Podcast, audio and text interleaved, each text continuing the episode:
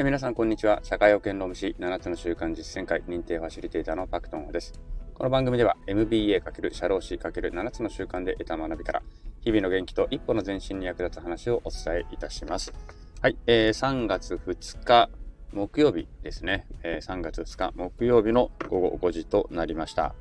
えー、っと、今日はですね、今これ3月2日の昼に収録しているんですけれども、花粉すごいですね。やばいですね。ちょっと今日ね、あの、病院から、病院でいつももらってる薬も飲んでるんですけども、ちょっと全然効かなくて、さっき市販の薬も飲んだところではありますが、まだちょっとあまり効きが良くなくて、途中ちょっとすいません。えっ、ー、とね、聞き苦しいところもあるかもしれないんですけれども、勘弁してください。えー、っと、まあ今からのシーズン大変ですが、なんとか乗り切っていきましょう。はい。ということで、今日はですね、木曜日ということで、えー、知らなきゃまずい労務情報というコーナーでお送りしたいと思います。まあ、主にね、事業主の方とか、えー、人事担当、労務担当、えー、そのあたりの人たちが知っておかないとちょっとまずいですよっていうようなね、情報をお送りできたかなといいと思います。はい。で、今日は、えっと、何をお送りするかというと、日曜日とか祝日に働かせたら、休日の割増賃金って必要かいっていう話をお送りします。えっと、休日出勤っていうのはね、すると、割増賃金として、3割5分増しのお給料を払わなければいけないというのは、まあ、うん、まあ最近ではもう多くの方が結構ご存知なのかな。まあその割合程度はね、あの3割5分っていうのはちょっと知らなかったとしても、休日出勤は割増賃金必要だよねっていうのはご存知の方多いと思います。で、じゃあこの休日っていうのがどういうことになってるのかってことですね。この休日の規定って何っていうことなんですね。で、これ実際にあった話なんですが、私の顧問先の会社で、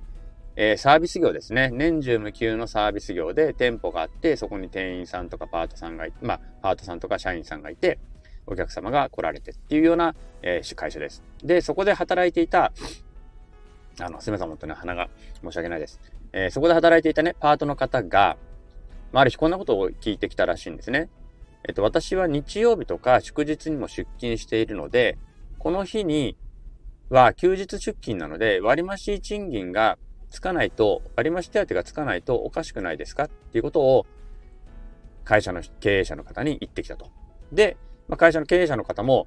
ん？と思ってですね、それってどうなんでしょうということで私のもとにですね、あのご質問をくださったということであります。ね。えー、サービス業でパートの方が日曜祝日に出ていると。まあサービス業なんでね、日曜祝日って大体店舗を運営しますし、まあそこはそもそも、あのー、年中無休だったので、ね運営していると。で、えー、自分日曜祝日出てるんだけど、割増賃金じゃないのかいと。時給1000円だったら、1350円になるんじゃないのかいって、その日は。ということなんですね。そういう質問を受けたと。だからさあどうでしょうと。これ意外と聞かれると、え？そうなの？って思っちゃうかもしれないですよね。日曜日って、まあ一般的な会社はお休みだと。祝日は国民の祝日とされていて、えー、いると。じゃあやっぱり休みなの？みたいなことにもしかしたら思ってしまうかもしれないのですが、結論から言うと、えー、必ずしもそうではないということですね。日曜祝日だから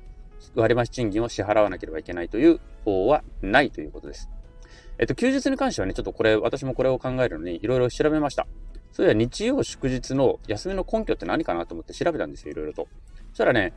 あの、結構面白かったので、これは、まあ、それに関してはちょっと明日雑学としてお送りします。特にここでは本論ではないので、雑学として日曜祝日が、なんか、休んでる根拠っていうのがね、一応あるんですよ。で、あるんだけれども、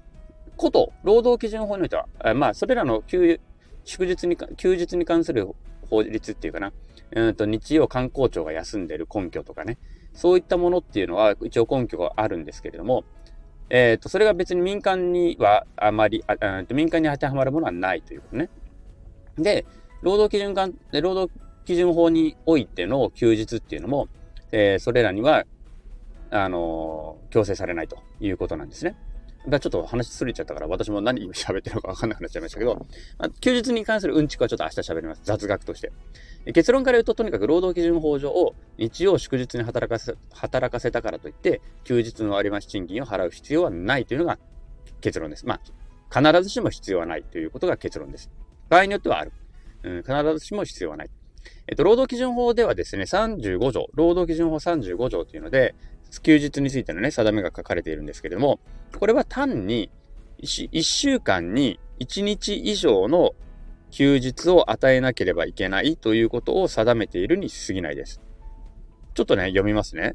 労働基準法35条ね、第35条で、使用者は労働者に対して毎週少なくとも1回の休日を与えなければならない。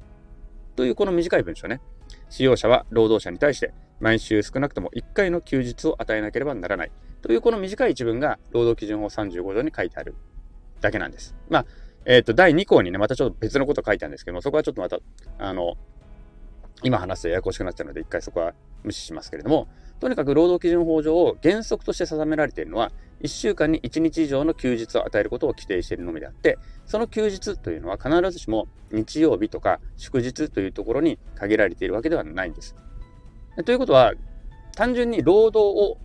まあ、しない日、労働の義務がない日を1日以上作ればいいだけなので、それは日曜日じゃなくても、月曜日でも水曜日でも金曜日でも別に構わないということなんですね。逆に言えば、例えば祝日は休みました。その週祝日があったので祝日を休みました。であれば、また日曜日も、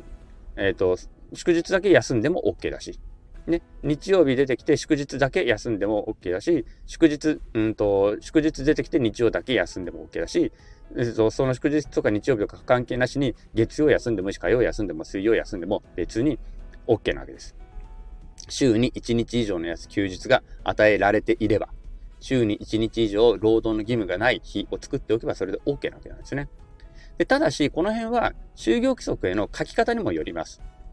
例えば、法定の休日、法で定められた休日。これはすなわち、さっきの労働基準法35条で言われている週1日以上の休日のことですね。この週1日以上の休日っていうこの日を、これを法定休日って呼ぶんですけども、この法定休日が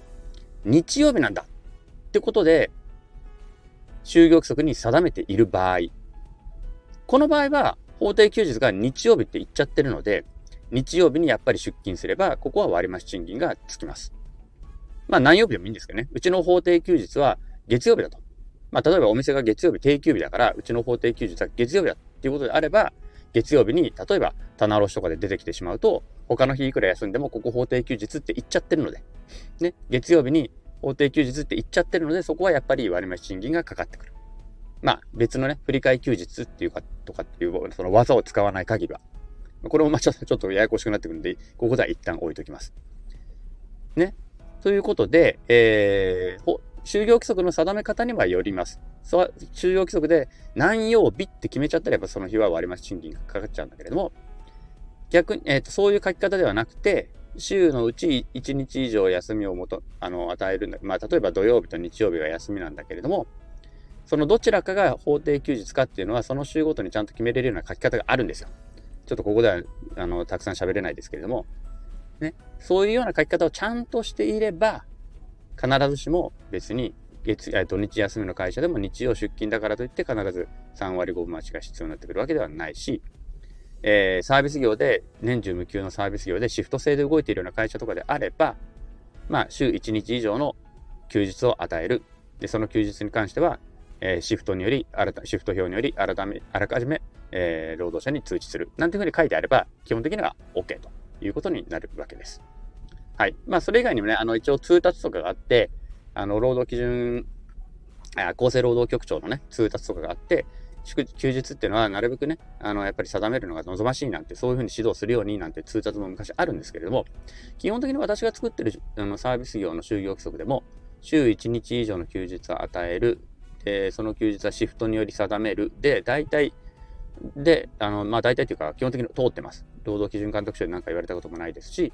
まあ、助成金の申請とかでね、たくさん就業規則も合わせて提出してますけれども、その件に関して言われたことはないので、基本的にサービス業であってね、シフトで決めるような、え、ところであれば、シフトにより定める。シフトにより週1日以上の休日を定める。ということで書いておけば OK。なので、日曜日じゃなくても別にいいし、えー、日曜日に出勤しても別にそれが割増賃金の対象になるわけでもないし、祝日に出勤したからといって割増賃金の対象になるわけでもないということになります。結論としてはね。はい。えっ、ー、とね、もうちょっと言うと、この週、1週間ってじゃあどっからどこまでなのっていうと、何にも指摘をしなければ、日曜日から土曜日までが1週間です。